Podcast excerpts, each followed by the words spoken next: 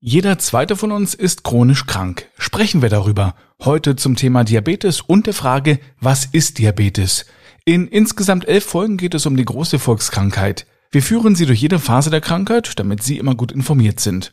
Heute in der ersten Folge zum Thema verschaffen wir Ihnen zunächst einmal einen groben Überblick und dann können Sie sich quasi von Folge zu Folge hören, je nachdem, welche Fragen Sie am meisten interessieren. Willkommen beim Podcast Chronisch Mensch.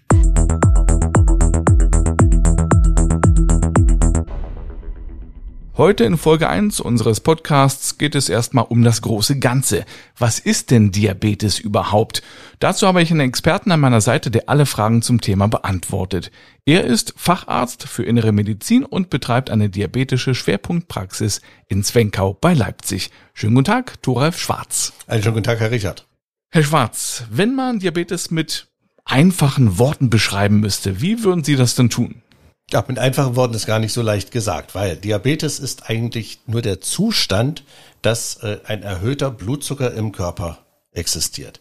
Die Ursachen dafür sind aber sehr unterschiedlich und damit äh, ist es sehr kompliziert, was uns äh, erwartet. Es gibt Patienten, die haben wirklich überhaupt keine Probleme, nur veränderte Laborwerte. Und es gibt Patienten, die auch ein richtig ausgeprägtes Krankheitsgefühl haben, wenn sie sich das erste Mal vorstellen. Mhm. Wo ist denn der gravierende Unterschied äh, zwischen Diabetes Typ 1 und Typ 2? Das lässt sich leicht sagen. Der gravierende Unterschied ist, beim Typ 1 Diabetes fehlt das Insulin.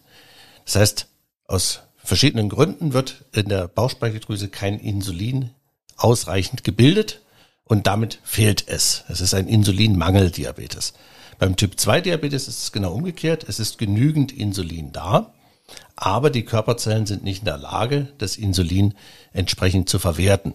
Das heißt, es besteht eine sogenannte Insulinresistenz. Die Körperzellen sind nicht dafür geschaffen, Insulin, so wie es da ist, aufzunehmen. Es ist auch so, dass der Körper mehr Insulin produziert und die Insulinunempfindlichkeit der Körperzellen immer weiter fortschreitet. Das ist ein Prozess, der sich dann selbst unterhält. Diabetes mellitus gilt ja als die große Volkskrankheit. Wie viele Menschen in Deutschland sind denn daran erkrankt? Es ist ungefähr so, dass jeder zehnte Mensch in Deutschland an einem Diabetes irgendwann in seinem Leben erkrankt. Wobei wir reden hier vom Typ 2 Diabetes. Beim Typ 1 Diabetes sind es deutlich weniger, das ist ungefähr jeder Tausendste.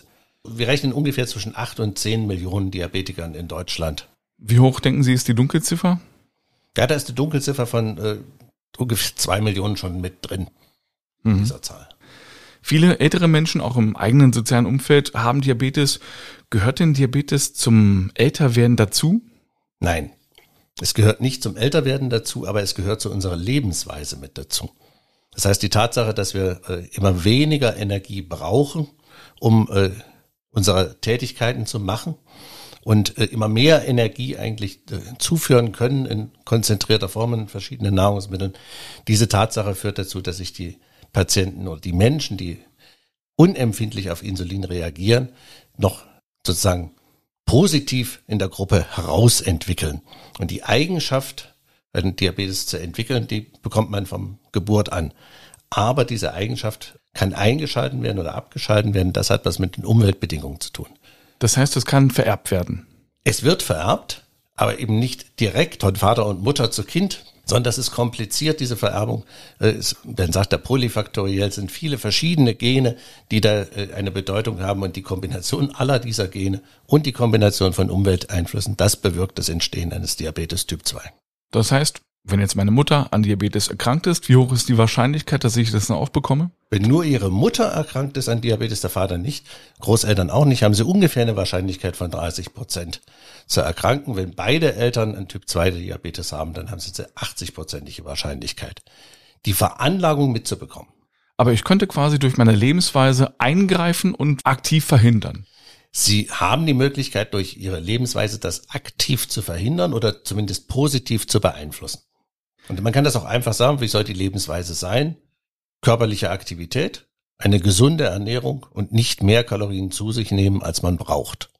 Also sollte man sich da einmal vorher informieren, wie groß ist eigentlich der Kalorienbedarf, den man äh, täglich braucht und da nicht täglich drüber sein. Das ist hilfreich und es gibt auch so Tests, die Sie machen können, ob Sie ein erhöhtes Diabetesrisiko haben oder nicht. Allerdings ist es ja auch schleichend, gehe ich mal davon aus. Ja. Ist ja jetzt nicht so, wenn man jetzt eine Woche mal richtig über die Stränge schlägt, weil man Großparty macht, vielleicht einen Runden feiert oder so und das die ganze Woche sich durchhält. Davon kriegt man keinen Diabetes. Es geht wirklich darum, dass man dauerhaft äh, sich schlecht ernährt und äh, wenig bewegt es ist nicht so, dass Sie jetzt mit einer einzigen oder auch mit ein paar einzelnen Aktionen im Jahr ein Diabetes bekommen. Ich sage zu meinen Patienten immer ganz gerne, ein Jahr hat 365 Tage. Wenn Sie jetzt an allen Feiertagen völlig über die Stränge schlagen, passiert gar nichts. Sie müssen nur die restlichen 320 Tage im Jahr sich ein bisschen an äh, ja, an eine gesunde Lebensweise gewöhnen. Das gilt übrigens für uns alle. Das hat nichts mit Diabetes allein zu tun. Das hat was mit Herzerkrankungen zu tun. Das hat was mit Fettstoffwechsel, mit Gefäßleiden zu tun. Das ist ein allgemeines Problem. Was ist denn so ein typisches Erkrankungsalter für Diabetes? Früher hat man mal gesagt Altersdiabetes. Da war das typische Erkrankungsalter für Menschen mit Typ 2 Diabetes so 40, 50, 60 Jahre. Das hat sich deutlich nach unten bewegt. Äh, wir haben mittlerweile auch Kinder äh, unter 10 Jahren, die an einem Typ 2 Diabetes erkranken. Aber so das äh, übliche Erkrankungsalter, wo das, wo Patienten mit einem Typ 2 Diabetes sich vorstellen, ist aktuell um die 40 Jahre. Wir konzentrieren uns hier und heute auf Diabetes Typ 2, weil es einfach am häufigsten vorkommt. Aber es gibt auch noch zwei Folgen dann später, in denen es ausschließlich um Diabetes Typ 1 geht. In Folge 7 zum Beispiel geht es dann im Allgemeinen um Diabetes Typ 1 und in Folge 9 um Diabetes Typ 1 im Kindesalter. Also da auch sehr gern mal reinhören. Ist denn Diabetes eine sehr ernstzunehmende Krankheit? Also viele gehen ja sehr salopp damit um, lassen eben bloß mal das Kuchenstück weg, wenn sie am nächsten Tag zum Zuckerarzt müssen. Wird es von vielen zu sehr auf die leichte Schulter genommen? Sicherlich ja. Zunächst einmal, Diabetes ist eine Erkrankung. Und es ist eine chronische Krankheit, das heißt, äh, es ist eine Veränderung, die man normalerweise nie wieder los wird. Und damit ist es auch ernst zu nehmen, weil es halt, auch wenn es nicht ausreichend behandelt ist, zu Folgeschäden kommen kann. Ein gut behandelter gut eingestellter Typ 2 Diabetes ist kein Risiko per se. Das heißt, gute Blutzuckerwerte, gute Stoffwechseleinstellung, ein ordentliches, normales Gewicht und körperliche Aktivität sind eigentlich Dinge, die auf lange Zeit, 20, 30 Jahre verhindern können, dass Folgeschäden entstehen. Wenn man dann vom Arzt gesagt bekommt, Sie haben Diabetes, was hat das für Konsequenzen? Das hat zunächst mal für den Patienten die Konsequenz, dass er überlegt, bin ich krank? Das hat die Konsequenz, dass er äh, überlegt, ändert das jetzt was an meinem Leben? Und wenn er diese Überlegung stellt und feststellt, jawohl, es ist eine Krankheit und ich will etwas ändern an meinem Leben. Wichtig ist, ich will, nicht ich muss. Müssen funktioniert immer nur eine, über eine kurze Zeit. Es muss das Wollen da sein. Dann lässt sich das sehr gut äh, kontrollieren. Aber es ist nichts, es ist kein Ereignis, wo man jetzt äh, erschrecken muss wie bei einer Krebsdiagnose und sagen muss, um Himmels Willen, wie äh, werde ich jetzt die nächsten zwei Jahre überstehen.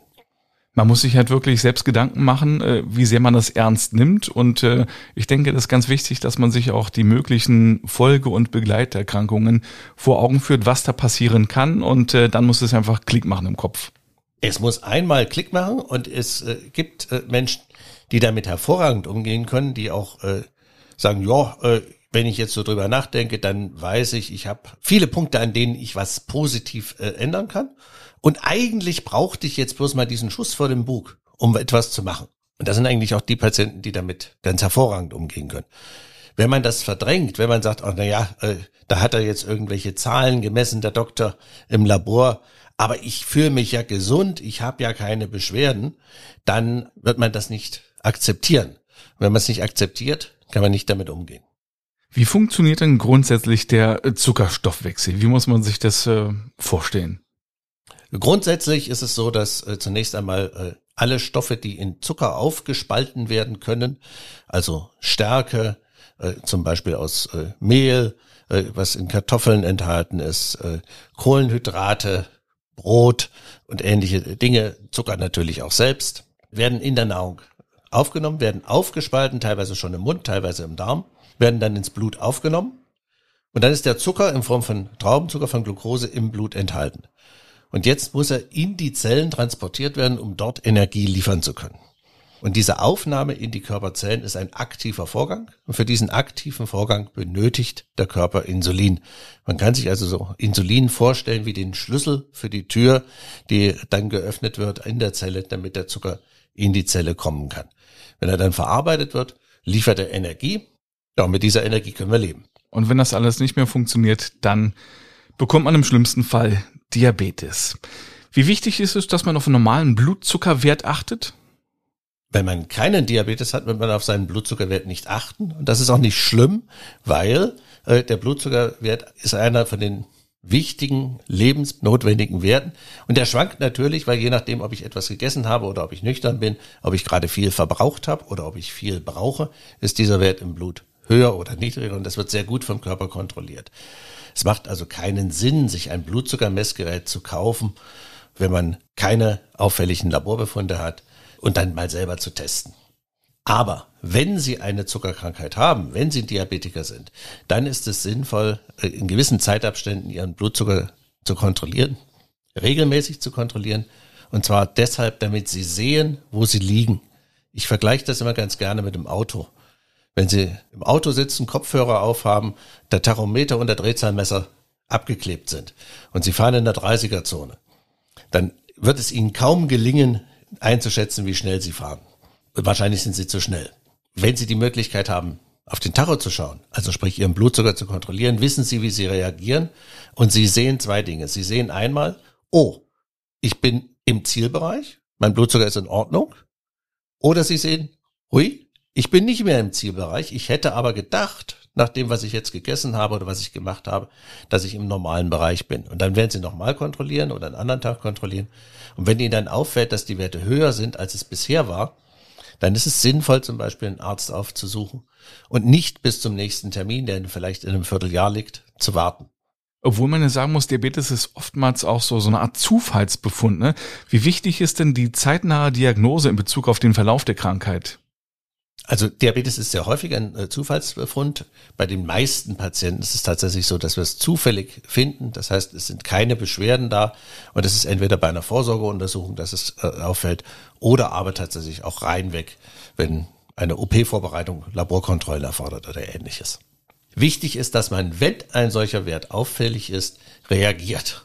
Und die Zeiten, die äh, Abstände, die für die Vorsorgeuntersuchungen geplant sind, mit drei Jahren sind sicherlich die obere Grenze dessen, was äh, sinnvoll ist. Man könnte das häufiger machen.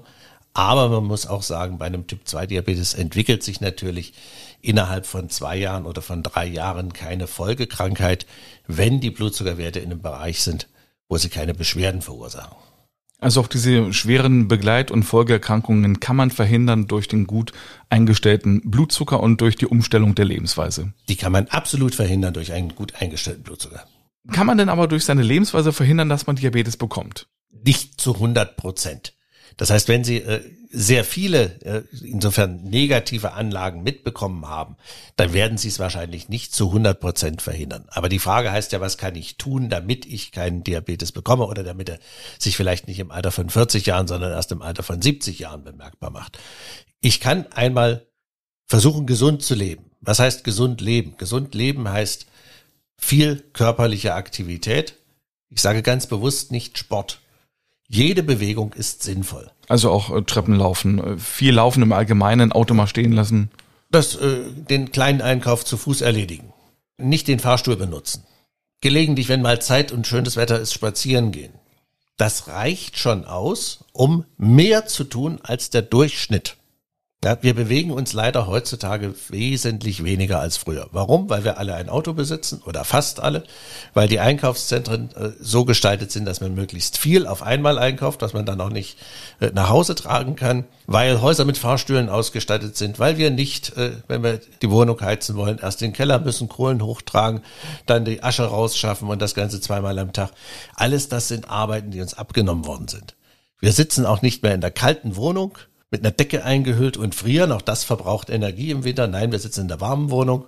Und all diese Dinge sind Sachen, die uns daran hindern, sozusagen gesund zu leben. Und deshalb müssen wir da ein bisschen gegensteuern. Man kann natürlich im Sportverein Marathon laufen. Aber das ist nicht jedermanns Sache. Aber jeder kann sich entscheiden, ich nehme die Treppe und ich nehme nicht den Fahrstuhl. Absolut, ja. Wenn ich dann als Betroffener eine, sage ich jetzt mal in Anführungsstrichen, Erleuchtung bekomme und meinen Lebensstil sofort und nachhaltig verändere, regelmäßig Bewegung, drastischer Zuckerverzicht, kann ich Diabetes wieder loswerden? Gibt es die Möglichkeit? Äh, wenn ich vorher sehr schlecht, ich sage das jetzt mal nicht abwertend, aber wenn ich vorher sehr schlecht gelebt habe und alle Möglichkeiten genutzt habe, die dazu führen können, dass sich eine Zuckerkrankheit bemerkbar macht, dann kann ich zumindest die Ausprägung der Zuckerkrankheit wegbekommen. Letztendlich äh, meine genetische Veranlagung wird bleiben, aber ich habe auch Patienten, die äh, fällt mir gerade ein Patient ein, Fernfahrer, äh, deutlich übergewichtig, und trinkt am Tag ungefähr drei bis vier Flaschen Cola. Und zwar zuckerhaltige. So, was kann der ändern? Der kann nicht die Treppe nehmen. Der muss auch weiter mit dem Auto fahren. Ja, aber was der gute Mann gemacht hat, er hat gesagt, ja, gut, okay, ob ich jetzt zuckerhaltige Cola trinke oder Wasser, ist eigentlich egal. Ich habe mich nur dran gewöhnt. Hm. Ja, und das ist jetzt ein Beispiel, dem ist es tatsächlich alleine durch die Veränderung seiner Ernährung, die aber vorher extremst auffällig war. Äh, alleine durch die Veränderung der Ernährung ist es ihm gelungen, äh, vollkommen normale Blutzuckerwerte ohne Einnahme von Medikamenten zu haben. Wahnsinn. So. Kann man jetzt sagen, die Zuckerkrankheit ist weg? Nein, sie ist nicht weg. Wenn sie weg wäre, dann könnte er jetzt anfangen, Cola zu trinken, zuckerhaltige, und es würde nichts passieren. So, sie ist noch da, aber eine wesentliche Ursache ist weggefallen. Und aus diesem Grunde äh, kommt er ohne Medikamente mit wunderbaren Blutzuckerwerten, also mit normalen Blutzuckerwerten aus. Eine Frage zum Abschluss dieser ersten Folge. Bedeutet die Diagnose, dass man automatisch ein Leben lang Insulin spritzen muss? Natürlich nicht. Es sei denn, man hat einen Typ 1 Diabetes, bei dem das Insulin fehlt. Das muss man immer wieder unterscheiden. Wir haben uns jetzt überhalten über den Typ 2 Diabetes. Und da ist Insulin im Körper zunächst einmal in großer Menge, in Überzahl eigentlich vorhanden. Das heißt, das braucht man nicht. Typ 1 Diabetes ist ein Mangel an Insulin und der Typ 1 Diabetiker hat nur ein Medikament, was ihm helfen kann und das ist das Insulin. Dankeschön. Das also erstmal als Einführung in das ganze Thema. In den weiteren Folgen geht es dann um Hilfe bei Diabetes, Behandlung und Medikamente, Folgeerkrankungen, Diabetes und Ernährung und um das Leben mit Diabetes. Dazu komme ich dann auch mit Betroffenen ins Gespräch. Herzlichen Dank, Herr Schwarz. Vielen Dank, Herr Richard. In Folge 2 geht es dann gleich um die Ursachen, Symptome und Diagnose von Diabetes. Vielen Dank fürs Zuhören und bis zum nächsten Mal. Alles Gute, tschüss.